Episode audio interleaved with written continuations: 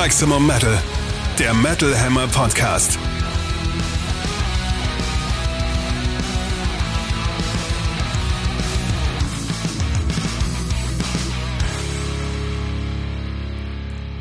Episode 37 am 29.07.2022. Ein Festival und eine Corona-Infektion später sind wir schon wieder für euch da. Wir, das sind Chefredakteur Sebastian Kessler und Katrin Riedel aus der Redaktion. Wir freuen uns, dass ihr wieder dabei seid. Hi. Und wir freuen uns, dass wir selber wieder da sind, wieder genesen, wieder erholt, wieder den Sonnenbrand abgeschält, wieder die Kälte aus dem Leib geschüttelt. Apropos, wir sind quasi Scheit wieder. Scheitelbrand ist ein Ding. Falls das äh, die Damen oder langhaarigen Herren kennen oder auch kurzhaarigen. Herren. Wenn man da so einen Mittelscheitel hat und da brennt lange Zeit die Sonne unerbittlich drauf, führt das zu Scheitelbrand. Ich hörte von diesem neuen Festivaltrend Hut. Ja, Vielleicht wäre das ein Ding. ja, wenn man So. ein Hutgesicht hat. Hätte. Aber es gibt doch Hüte für jedes Gesicht, oder nicht? Ja, ich suche noch. Oder einfach Sonnencreme in die Mitte des Scheitels. Aber das ist nicht so geil, oder? Das schmiert Auch alles voll. eklig, Ja, und wenn sich das dann noch mit Staub oder sowas vermischt, ich weiß nicht. Uah. Festivals, ach, wir haben wir sie vermisst. Ja, das haben wir ganz im Ernst vermisst und freuen uns wieder da zu sein, auch wenn man natürlich dann trotzdem merkt, boah, jetzt knallt die Sonne aber oder auch, oh, jetzt knallt die Sonne nicht, jetzt regnet es wieder und es ist kalt. Immer ist was, aber trotzdem ist es schön, wieder da zu sein. So viele. Leute zu- zu treffen, so man wird so oft angesprochen, auch von Lesern und Hörern, die einen freundlich begrüßen und äh, freuen, einen wiederzusehen. Und wir freuen uns noch mal kurz mit ihnen zu sprechen, natürlich. Also scheut euch auch in den folgenden Wochen nicht, wenn ihr uns und andere Leute aus der Metalhammer-Mannschaft auf den Wiesen der Nation trefft. Was machen wir denn heute so Schönes? Einiges Schöne, glaube ich, oder? Ja, mittelschön. Was? Was? Aber Amon Amarth, Ja, das richtig. ist zum schönen Teil, oder? Das ist jetzt im schönen Teil. Die werden wir später noch im Interview hören. Genau, denn ihr neues Album The Great Heathen Army erscheint nächsten Freitag, den 5.8. Sie sind unsere Titelhelden der aktuellen Metal Hammer Ausgabe, stellen das Album des Monats und wir haben auf dem Heft, mit dem Heft, außerdem eine exklusive CD mit Songs, die ihr nur auf dieser CD findet. Also greift zu, wenn ihr das Heft noch am Kiosk findet. Ein bisschen liegt's noch. Außerdem besprechen wir natürlich die neuesten Metal-Album-Releases dieses Podcast-Zeitraumes. Da haben wir uns wieder ein paar Highlights ausgesucht. Und was sonst so in der Metal-Welt passiert, das besprechen wir jetzt als nächstes. Back in Black, das Metal Update. Ist das die mittelschöne Sache, von der du sprachst? Ja, wie man es sieht. Ich bin auch ambivalent dazu. Es gab mal wieder Gerüchte über eine Pantera-Reunion und das wurde jetzt offiziell bestätigt. Aber nein, natürlich ist es gar keine Reunion. So kann man das ja gar nicht sagen. Es ist ein Tribute, oder? Nennen Sie es offiziell auch Tribute? Oder gehen Sie als Pantera auf Tour? Ich glaube, also nochmal kurz Revue passieren lassen. Mhm. Äh, Pantera wurden ja gegründet von Dimebag Darrell und Vinnie Paul, den beiden Brüdern, die ja aber nun seit 2004 bzw. 2018 nicht mehr unter den Lebenden weilen. Mhm. Deswegen kann es natürlich keine Reunion oder ähnliches sein oder Rückkehr. Nun wollen aber die langjährigen Mitglieder Phil Anselmo, der Sänger, und Rex Brown, der Bassist, die Band reaktivieren und 2023, also nächstes Jahr, mit ja, klassischem Songmaterial von Patera ein paar Festivals und vielleicht auch ein paar weitere Shows spielen. Und zwar haben sie sich dafür neue Leute ins Boot geholt, nämlich Ozzy Osbourne und Black Label Society Gitarrist Zach Wild und Schlagzeuger Charlie Benante von Anthrax. Ja, und das ist zumindest cool, dass sie sich da wirklich namhafte Leute gezogen haben, die selber ein Charakter sind, die für was stehen, von denen man weiß, was man bekommt und die eine coole Unterstützung sind für die Nummer auf jeden Fall. Und sie waren wohl auch gut mit der Truppe befreundet. Also das kommt natürlich auch dazu. Natürlich ist das Ganze jetzt nicht unumstritten. Es gibt aber wohl grünes Licht von den Nachlassverwaltern der verstorbenen Brüder, was ja auch schon mal äh, ein wichtiger Punkt ist. Und klar, natürlich waren irgendwie die Brüder das Herz der Band, aber ich persönlich habe zum Beispiel Pantera niemals live erlebt und fände das schon spannend, die Songs mal live in Action zu sehen. Das ist dann natürlich nicht Pantera, das ist allen klar, aber interessant wäre das bestimmt schon in der Besetzung. Ich frage mich jetzt aber wirklich, ob sie es Reunion-Tour nennen oder Tribute-Tour. Nee, Reunion nicht. Reunion nicht. Weiß Also- nicht, ob es dann Pantera heißt oder doch Pan- noch irgendein Pan Add-on. Pantera Wild oder Secterra oder sowas in der Richtung vielleicht. Benanntes Pantera Wild. Oder so ähnlich. Pantera goes wild. Es, es, es geht mir auch so. Ich habe Pantera auch knapp verpasst. Es war nicht Teil meiner metal-musikalischen Sozialisation. Umso gespannter wäre ich, da was nachholen zu können, was man nachholen kann. Und auch ein gut gemachtes Tribute mit Originalleuten, unterstützt von coolen weiteren Leuten, finde ich super. Dass es den Segen hat, der Nachlassverwalter auch eine gute Sache und ein grundsätzlich gutes Zeichen. Geschmäckle hat es trotzdem. Mussten erst die beiden Brüder sterben, also vor allem jetzt noch mal Winnie Paul, um das möglich zu machen. Das ist irgendwie komisch, weil offenbar wollte er es ja nicht so. Zeiten nicht geklappt. Ja. Ja. Und ich sag mal so, Phil Anselmo ist dieser Tage jetzt auch nicht die einfachste und unumstrittenste Person. Das macht die ganze Sache vielleicht auch noch ein bisschen schwieriger. Ja. Aber natürlich gehört er nun mal dazu, das ist auch klar. Gehört absolut dazu, steht für Pantera wie kaum jemand anderer. Also, na gut, halt wie die anderen drei. Klar, okay, steht für Pantera auf jeden Fall.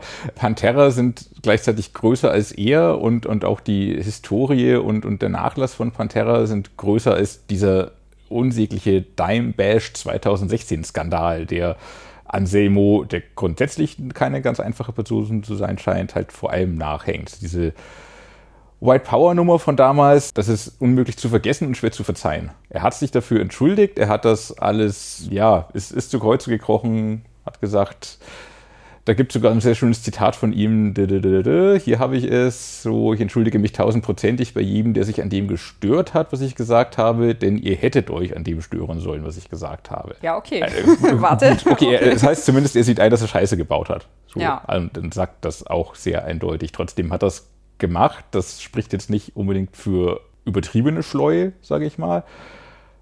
Wie Pantera aber halt auch einfach keine Band von und für vocal junge Leute ist, sondern ein Produkt der 90er, wo alles Aus noch Texas. aus Texas, da ist halt alles ein bisschen rauer. Das entschuldigt keinen Hitlergruß und entschuldigt keinen dummen White Power Ruf, auf gar keinen Fall.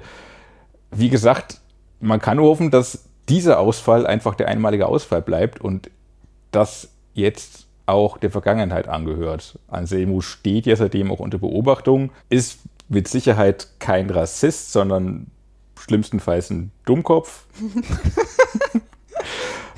Und Okay. soll so eine Scheiße einfach nicht mehr bauen. Also gerade wenn er jetzt auch noch, das damals war ja schon ein Dimebag Tribute, traurig genug, jetzt auch noch als Pantera unterwegs zu sein und dann so eine Scheiße zu bauen, wäre komplett noch unverzeihlicher als Ja, sowieso geht schon. nicht. Also geht gar nicht. Er soll sich am Riemen reißen und so was Cooles draus machen. Sie müssen in jedem Fall auch abliefern, damit dieser Name halt nicht in irgendeiner Weise äh, Schaden davon trägt. Richtig. Also es muss, es muss gut werden. Ja. Sie können es nicht anders machen, als dass es gut wird. Und immerhin sind auch echt gute Ersatzleute dabei und es, es kam nicht zu der wirklich unsäglichen Idee, jetzt zwei Hologrammbrüder auf die Bühne zu stellen bzw. zu setzen, weil sowas will im Metal wirklich niemand sehen, glaube ich. Nein, das funktioniert bei, ich sag mal, Kunstfiguren wie tanzenden, Aber- aber da ist das fein, aber bei Metal-Künstlern, die halt einfach auch die Personen sind, das ist zu creepy. Don't do Nach it. wie vor. Don't do it. Trotzdem, das, das Projekt ist eine Cash-Cow. Ich glaube, da muss man sich nichts vormachen. Aber wenn wir alle Spaß daran haben, wenn das gut gemacht ist, wenn das tatsächlich auch nicht den Namen schadet, sondern eine coole, tolle, kurzweilige Nummer wird, bitte. Tut es. Ich bin gespannt. Guck mir das neugierig an. Lass mich gerne begeistern. So wie wir uns begeistern lassen können von den jetzt frisch erscheinenden Alben. Steel meets Steel. Neue Alben im Härtetest. Und wir beginnen in Schweden mit der Hardrock, Heavy und Glam Band Heat, gegründet im Jahr 2007. Sie haben jetzt ein neues Album am Start und zwar Force Majeure. Das ist das siebte Werk der Truppe um die drei konstanten Hauptmitglieder Jonah T, Jimmy J und Don Crash. Don Crash. Das klingt wie so eine 70er, 80er Jahre Cop-Serie. Ja, und so Don klingt auch Crash die und sein sprechendes Boot. Captain Crash and the Beauty Queen from Mars. Das war Bon Jovi. Ähm, egal. Die neue Platte nimmt eine, ja, doch auch besondere Rolle in der Diskografie der Band ein. Und zwar ist nämlich kürzlich der ursprüngliche Sänger namens äh, Kenny Lacremo, Entschuldigung, zurückgekehrt. Der war bereits auf den ersten beiden Alben der Truppe zu hören. Der Grund dafür war wohl, dass äh, der vorherige Vokalist, also Erik Grönwall, nun ja fest bei Skid Row singt und wahrscheinlich einfach keine Zeit mehr für Heat hat. Was man ja, verstehen kann. Und der Wechsel am Gesang hat jetzt natürlich auch klanglich Folgen für Heat. Der Chromo hat nämlich eine tolle Stimme, die auch sehr gut ins Gesamtkonzept reinpasst. Wie sollte es bei einem Originalsänger nun auch anders sein, ist klar. Aber schön, dass sie trotz der Weiterentwicklung der Band in den letzten Jahren wieder zusammengefunden haben. Und musikalisch macht das in meinen Ohren richtig Spaß. Also so diese Heavy-Schlagseite steht ihnen gut, steckt richtig viel Power und Energie drin und man spürt die Spielfreude und die Leidenschaft, insbesondere in den tollen Gitarrenmelodien und Riffs und Soli. Man bekommt beim Hören einfach sofort ein gutes und beschwingtes Gefühl, möchte die Band live sehen, möchte mitfeiern. Gilt vor allem für die Stücke zu Beginn, die auch ordentlich ins Album reinziehen. Insgesamt gibt es aber eigentlich wenig Ausfälle. Also die Songs taugen alle, machen richtig Laune.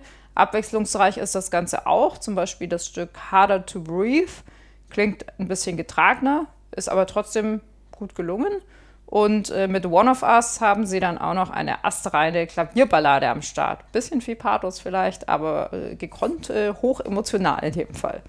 Und der Kollege Frank Thieses hat in seiner Rezi allerdings die äh, oft etwas zu repetitiven Refrains bemängelt. Und auch bei dir kam das gar nicht so gut an, wenn ich da einen Blick ins Heft werfe, oder? ja, von wegen Pathos. Das, Pathos ist halt das eine, wodurch das Ganze alles funktioniert. Ich hatte auch jetzt beim Wiederhören gute Laune. Es ist einfach ein guter, gute Laune Hardrock-Album. Überraschend heavy. Finde ich auch, ja. Hätte ich von Heat auch nicht gedacht. Metallisch vorpressend, passt. Jetzt halt top melodisch, aber irgendwie auch wie Steel Panther ohne die Übertriebenheit und ohne die Lustigkeit. Aber halt ernst zu nehmen. Ja, aber halt, ja, ich weiß nicht, wie ernst zu nehmen es ist. Du sprachst von ziemlich abwechslungsreich. Das fand ich jetzt so nicht. Ich fand einfach, alles ist total nett, aber nichts sticht für mich groß raus. Es läuft so gut gelaunt durch und ist nun irgendwann vorbei und ich denke mir so, jetzt, ja, es ist vorbei. Aber es hat nichts in mir groß bewegt.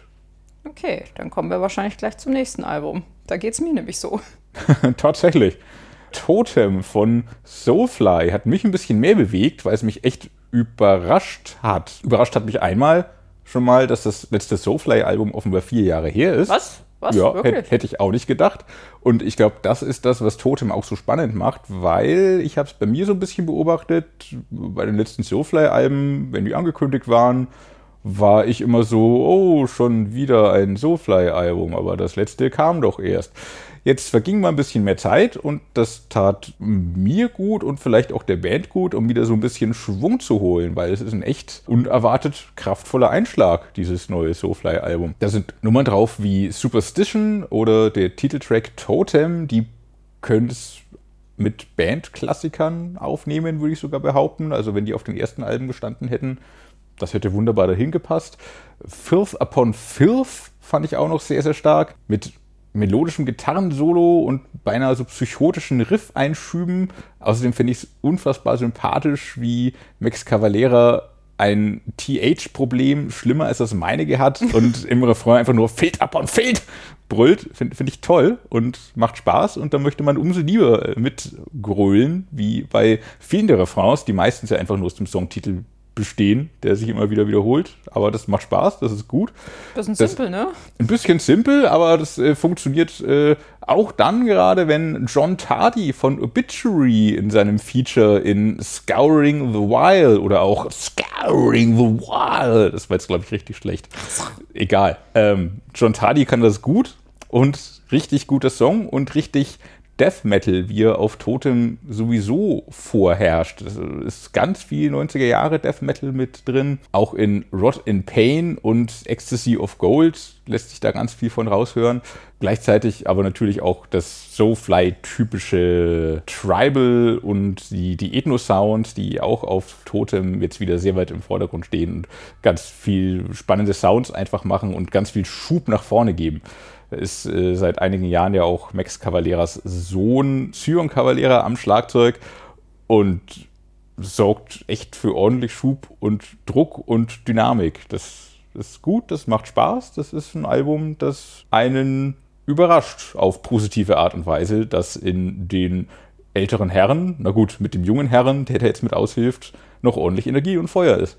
Ja, Ecstasy of Gold ist mir auch als ganz gelungener Song aufgefallen. Das ist, glaube ich, sogar für mich der beste Song der Platte. Mhm. Ich muss zugeben, dass mich Soulfly einfach nie genug gepackt haben, um mich da tiefergehend mit der Band und ihren Platten zu beschäftigen. Also ja, die machen okay gute Musik und Max Cavalera ist natürlich ein wichtiger Metal-Frontmann, eine echte Szene-Legende auch natürlich, aber irgendwie sprechen mich Soulfly emotional einfach nicht so richtig an und reißen mich dann in den meisten Fällen leider auch im Hinblick auf die Musik nicht so richtig mit. Also man kann das Album, auch das jetzt wieder, man kann das schon gut hören, äh, bietet auch immer wieder ordentlich Schwung zum Mitnicken, aber irgendwie weckt das in mir nicht so viel. Wobei ich tatsächlich dieses Konzept mit diesem Totemstämmen und der Verbindung zur Natur und diese damit mhm. verknüpfte Spiritualität eigentlich auch ganz, ganz schön und ganz spannend finde. Da ist dieser letzte Song Spirit Animal mhm. auch noch ganz interessant.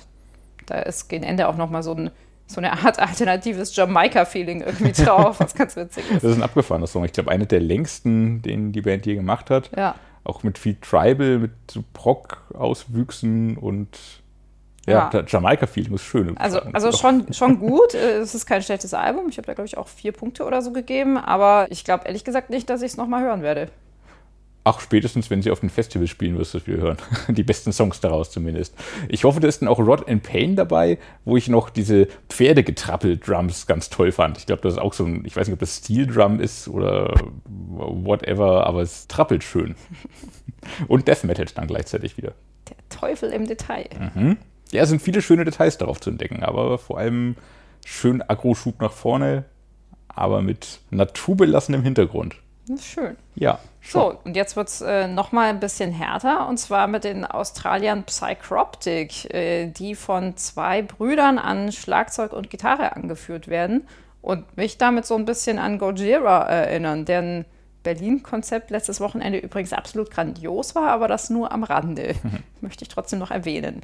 Äh, ja, äh, Psychroptic, genau. Die spielen doch ziemlich ambitionierten Tech Death, also Technical Death Metal, und schaffen es aber trotzdem noch, da irgendwie Melodien unterzukriegen, überraschenderweise. Divine Council ist ihr achtes Album. Das kommt handwerklich, aber doch ziemlich beeindruckend daher und äh, hat da sehr viel Energie, einen tollen Groove, schnelle Rhythmen, reißt ziemlich gut mit dadurch. Trotz der technischen Breitseite auch.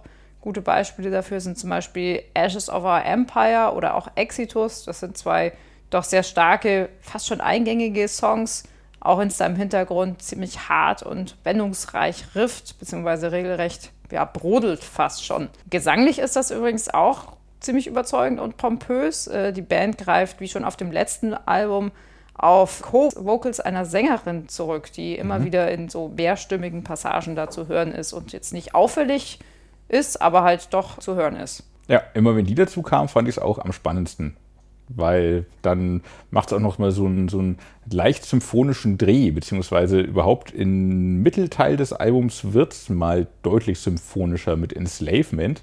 Es hat fast so ein bisschen Flash God Apocalypse oder auch Demo Borgir Vibe, fand ich. Und ähm, auch in Ashes of our Empire, wie du gesagt hast, mit der Sängerin oder diesen sakral anmutenden Hintergrundchören zu diesem zerstörerischen Tech-Death fand ich sehr, sehr stark. Da hat es mich auch gepackt. An anderen Stellen des Albums fand ich einfach nur beeindruckend, wie brutal und wie technisch es ist.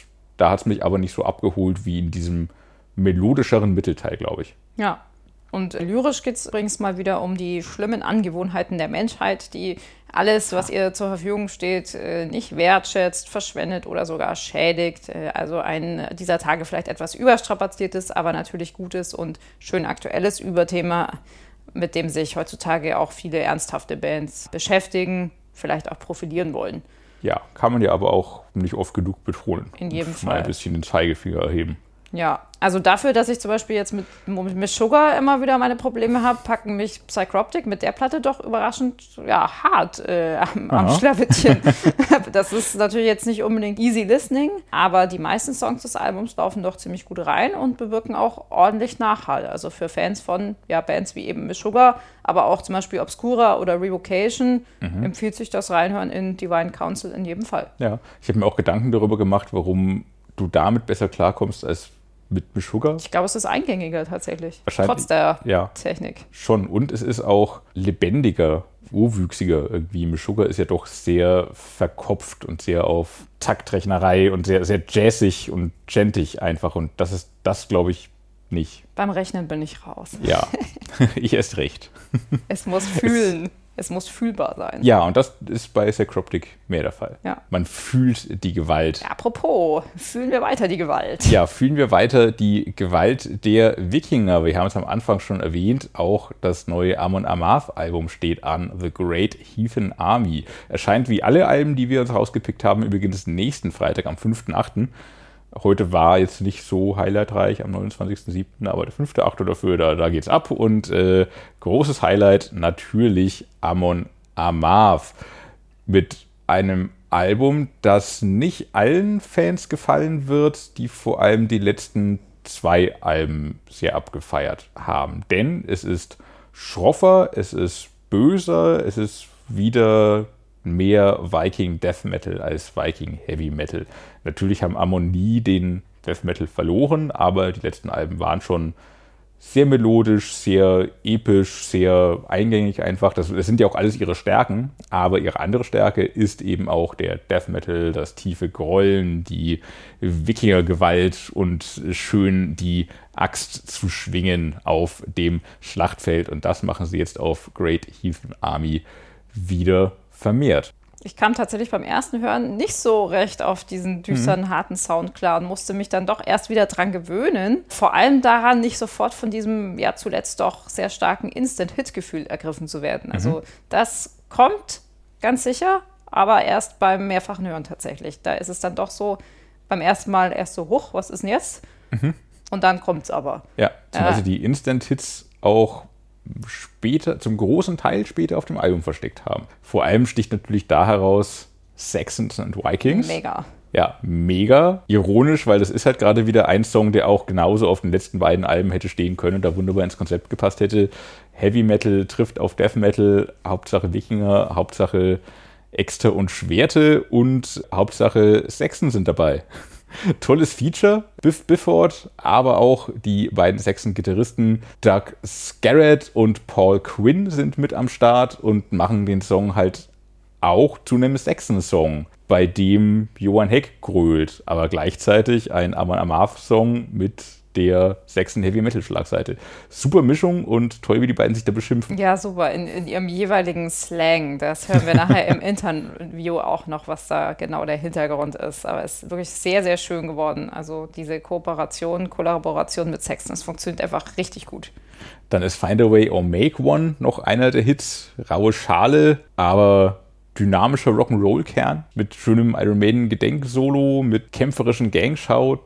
Das ist auch ein weiterer Hit. Heftiger wird es halt vor allem im Titelsong und in Get in the Ring, was eine Vorabsingle auch schon war. Das klingt halt irgendwie auch wie so ein vertonter Faustkampf und da haben wir schon wieder so die 90er Jahre Death Metal. Heute ist vielleicht die 90er Jahre Death Metal Episode. Also auch das klang einfach sehr rau und böse und nach vorne. Und dann ist dann noch das wunderbare Odin Owns You All, auch finster, grollend, hat nur ganz kurz eigentlich Raum für so eine mega melodische Gitarre und Gesang. Die ist dafür mega melodisch und dann kommt sie noch so kurz vor und gerade darum, glaube ich, wirkt das sehr episch an der Stelle. Mhm. Einer würde, meiner Lieblingssongs, glaube ich, auf dem Album. Ich würde da in jedem Fall noch äh, Hey Drune hervorheben. Das ist irgendwie der Spaßsong mit ja. dem unfassbar lustigen Ziegenman und diesen interaktiven Parts, Hey Drune, Hey Drune, die dann hoffentlich auch live gespielt werden und da wahrscheinlich super gut funktionieren dürften. Ja. Und äh, wolltest du zu dem noch so was, was zu sagen? Nein, nicht, nicht, nicht groß. Das ist dazu der Nachfolger von Brace Your Horns im, ja. im Geiste. Ähm. Ja, trinken und Wikinger-Dinge tun. Und die keine Ahnung, den Ziegengott anbieten oder so, der auf dem Dach steht und mäht. Ja, super. super. Ja. Und, und Blätter kaut. Toll. ich mag Ziegen, ich finde Ziegen gut. Goat Simulator 3. Ja, Grüße. Grüße an Schnabel in dieser Hinsicht noch. Der mag doch auch den Goat Simulator. Mag der den Goat Simulator? Ja. Das ist schön, wusste ich nicht. Wusste, Ja. dass er äh, sehr auf Stray, den Katzensimulator gerade Oh ja. gegiert hat. Dass er Vielleicht ein Goat Simulator spielt, wusste ich nicht. Vielleicht im nächsten Amon Amarth Album. Ich würde noch gerne hervorheben, äh, einen Song, der sich noch gegen Ende versteckt, und zwar Scargul Rides With Me. Das ist nämlich nochmal ein richtiger Superhit, der auch dieses äh, geliebte Amon-Gefühl so widerspiegelt und der halt sofort funktioniert. Also da, da ist es, da kommt Euphorie auf. Ja. Das funktioniert auch in Dawn of Norseman wunderbar. Und ich glaube, damit haben wir so ziemlich alle Songs schon aufgezählt, was einfach auch dafür spricht, dass es ein episches Album ist, das den Titel Album des Monats mehr als verdient hat. In der Tat. Und apropos, wer sind eigentlich diese Guardians of Asgard, die da in Wacken am Donnerstag spielen sollen? Das Die weiß ich auch nicht. Das klingt wie so eine Amon Amarth Rip-Off-Band. Ich habe es auch noch gar nicht gefunden in der Running Order, aber wir haben da was gehört und sind neugierig und gucken uns das mal an und erstatten natürlich euch auch Bericht darüber. Ja, mal sehen, was das wird, was das für Wikinger auf der Bühne da werden. Ich habe sie auch noch nicht in Running Order gesehen, überraschenderweise. Seltsam. Punkt, Punkt, Punkt. Ja, wer den Metal Hammer Podcast hört, weiß mehr. Ja, jetzt habt ihr gehört, was wir von der neuen Amon Amarth-Platte halten. Jetzt sollen sie aber auch selbst noch zu Wort kommen. Und zwar habe ich mich für unsere große Titelgeschichte im aktuellen Metal Hammer mit allen Bandmitgliedern unterhalten. Und wir hören jetzt einen Ausschnitt aus dem Gespräch mit Gitarrist Olavi Mikkonen und Sänger Johann Heck. Viel Spaß damit. Don't Talk to Strangers. Das Metal Hammer Podcast Interview. So the new record is darker. Some of the songs include a kind of death metal feeling, are down-tuned and, and harder. So Olavi, maybe uh, how did this idea actually come up and why? I think we actually, we, when we talked about the next record, we, we said that maybe we should go for a little more darker approach. But obviously, I mean, doesn't matter what you say and try to decide. When you write songs, you have to use what you come up with anyway. But you can have some kind of guidance, so to say. And, and we, we decided that we wanted to do a little, little bit more back to the roots music wise and also production wise we tried with Berserker to do like a more heavy metal production, and also the songs were more heavy metal riffing, and also we had a different tuning, and, and now we said we're gonna go back to the old. And yeah, that was a decision. And then I mean, it's not the whole record is not super dark and death metal. I mean, we also have happy songs and, and you know, fun songs, but majority is a little bit darker approach. I would say. Yeah. So do you actually see it as some kind of return to your early days? Well, musically, we're never going to return to the early days because I believe that we are better songwriters today than we were 20 years ago. Back in the day, we did, you know, one riff and then another had another riff and we just put them together. Even if they didn't fit together, we just made it fit together. Now, when we write songs, we each riff is made to fit each other. So I think we are way better in that sense. But of course, that is not as progressive, so to say. It's more, you know, progressive music is when you get surprised all the time. But I never personally like that music. I like my music kind of like straight to the point. And so I think uh, in that sense, we will probably never go back to our old writing, but maybe the heaviness and maybe the sense of melodies back to what we used to do. So, uh, Johan, um, what, what did this change, or did, did this change also any, mean anything for you regarding your vocals? I mean, obviously, you kind of have to fit the vocals to the lyrics. Right. Uh, but uh, no, not really. I mean, um, um I think that the, what really felt good for me was going back to Andy Sneap and, and working with uh, him with the vocals because he's always very invested in in how the vo- vocals work with the music and uh, and also finding new phrasings to make it interesting and because even though I, I try to work a lot with it myself, you know, uh, he's very good at finding different rhythms and stuff that, that change it up a little bit because I have my style of writing, but um, it's always good to have someone bring in a new perspective sometimes. Yeah, right. And uh, of course, uh, as we said, uh, there are some harsher songs, but uh, of course, lots of great and delicate riffing in there, uh, thanks to Olavi again. And uh, which which goals or intentions? sorry, sorry. I'm not the sole songwriter. I mean, yeah, we should give Johan Söderberg a lot of credit too. Yeah, of course we do. Uh, I also talked to the other guys uh, later, so I tell them that. yeah. So, uh, did you have any, I don't know, any any goals or intentions for for uh, regarding the guitar work on this record? Anything you wanted to try or anything like that? No, not not really. Except for we wanted to have Anders Neep. Yes since Andy is a guitar player himself, it's really good for us because he he knows so much about guitars and, and sounds compared to our previous album when we had a producer that is not the musician himself.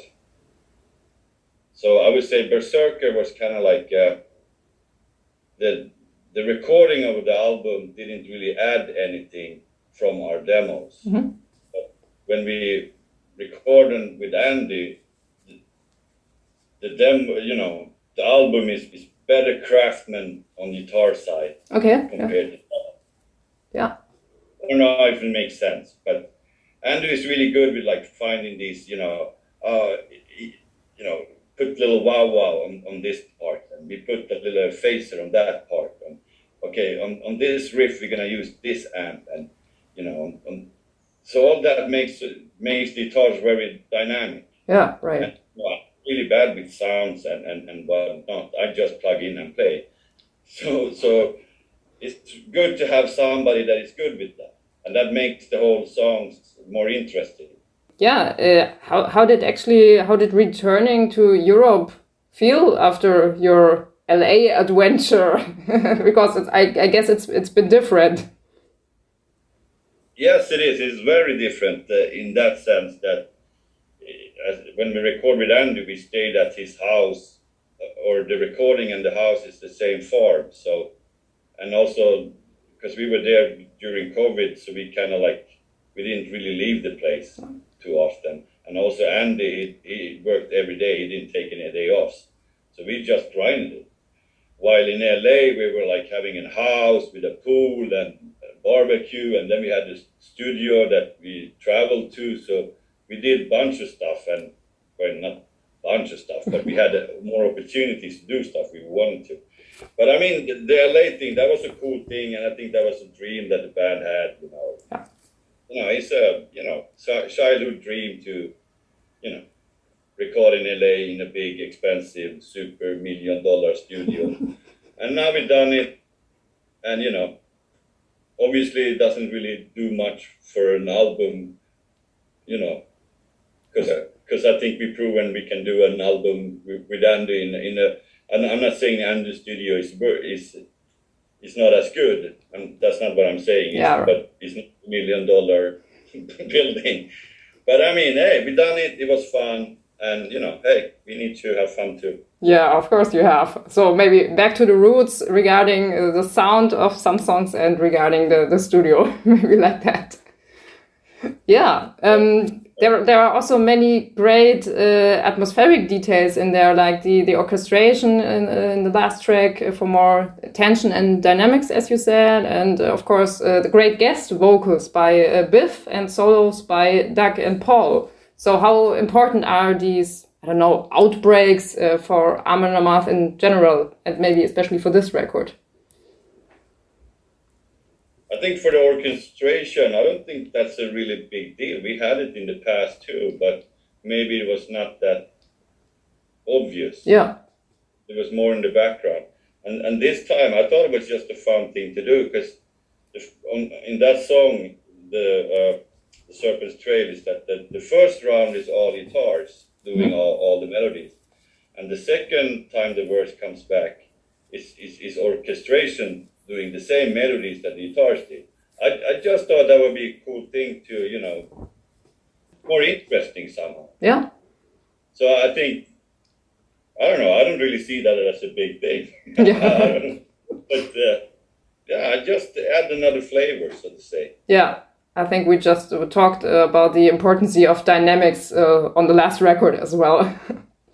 yeah. Yeah, and I think that's something that I think we realized fairly recently. I think it was like during Jormsviking we started to think about this dynamics stuff, and that's stuff we never thought about before. And I think it's, you know, it doesn't really make the melody better, but I think the overall impression gets a little bit better if you try these small tricks. Yeah.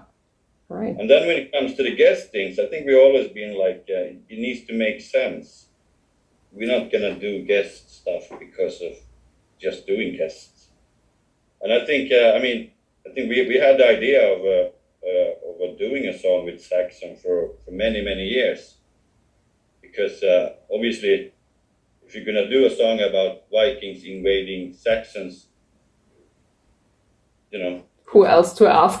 yeah, who else to ask? I mean, seriously. But you know, I mean, the idea has been there for a long time, and, and now it felt right. And and uh, since we were recorded with Andy again, and, and Biff and the guys, they don't live too far away. Yeah. And and so they record with Andy, so everybody knows everybody. It's an easy thing to do. So and we had the, the right idea, song wise. So yeah, why not? Right. Yeah, for, for the song, which works really well with the lyrical idea as well. And Biff also, you know, I, I, I wrote basically his part as well, like the, the way I thought it, and I sent it to him, and then he took that as a foundation and wrote wrote his own thing. So it contributed lyric, lyric wise, which I think was awesome because it gave, it gave the whole thing a different dimension, and it also gave like he has a different phrasing, which I think really lifts the song as well. Yeah. So. Yeah, I love the, the part where you sing at each other and it's like a that's awesome. Yeah. I would love to see that live. I think Ollie had it clear in his head what he wanted, but I didn't understand it. So I was like, uh, but if I do this way, no, no, no, you have to do it this way. And then like finally clicked and I was like, all right, well, here, here's what we do. Yeah, a great vision. Um, I totally it like Biff and BJ, they're like standing facing each other and just insulting each other. You know, that was the, the idea of it. But yeah, and then we when we had uh, Paul and Doug do the solos, and that's something I wanted to. I did not want this song to be Amon Amarth featuring Biff. Yeah. I wanted it to be kind of like Amon Amarth and Saxon yes. together. I want that kind of feeling on the song, and that's why we invited them to do the the solos as well. So, so it feels more like it's uh, actually two bands yeah. doing, this, doing this together. Yeah, all right. Uh, which which? Yeah, it was very important that it's not Vikings beating the shit out of Saxons. Yeah, be like an equal. Yeah. There's no winner here. Both both sides are equal. Respect for our old heroes, Saxon. Right.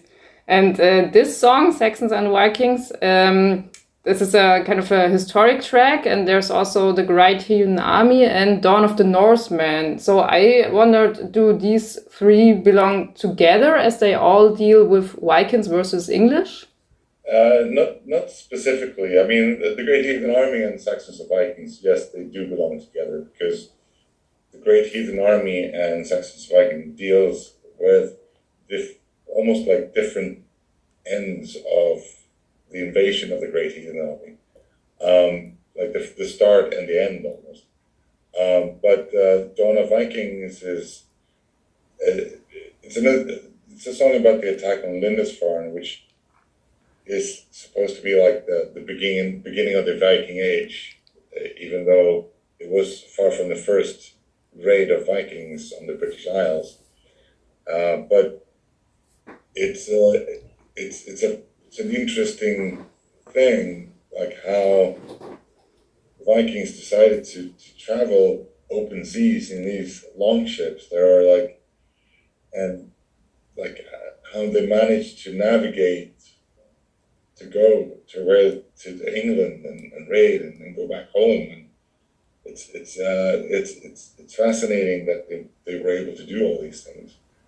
Uh, so from that aspect, I think that the Raid of Lindisfarne is very interesting because they came there and they're like, all right, here we have huge amounts of pressure and nobody's guarding it. Like we can just take this if you want it.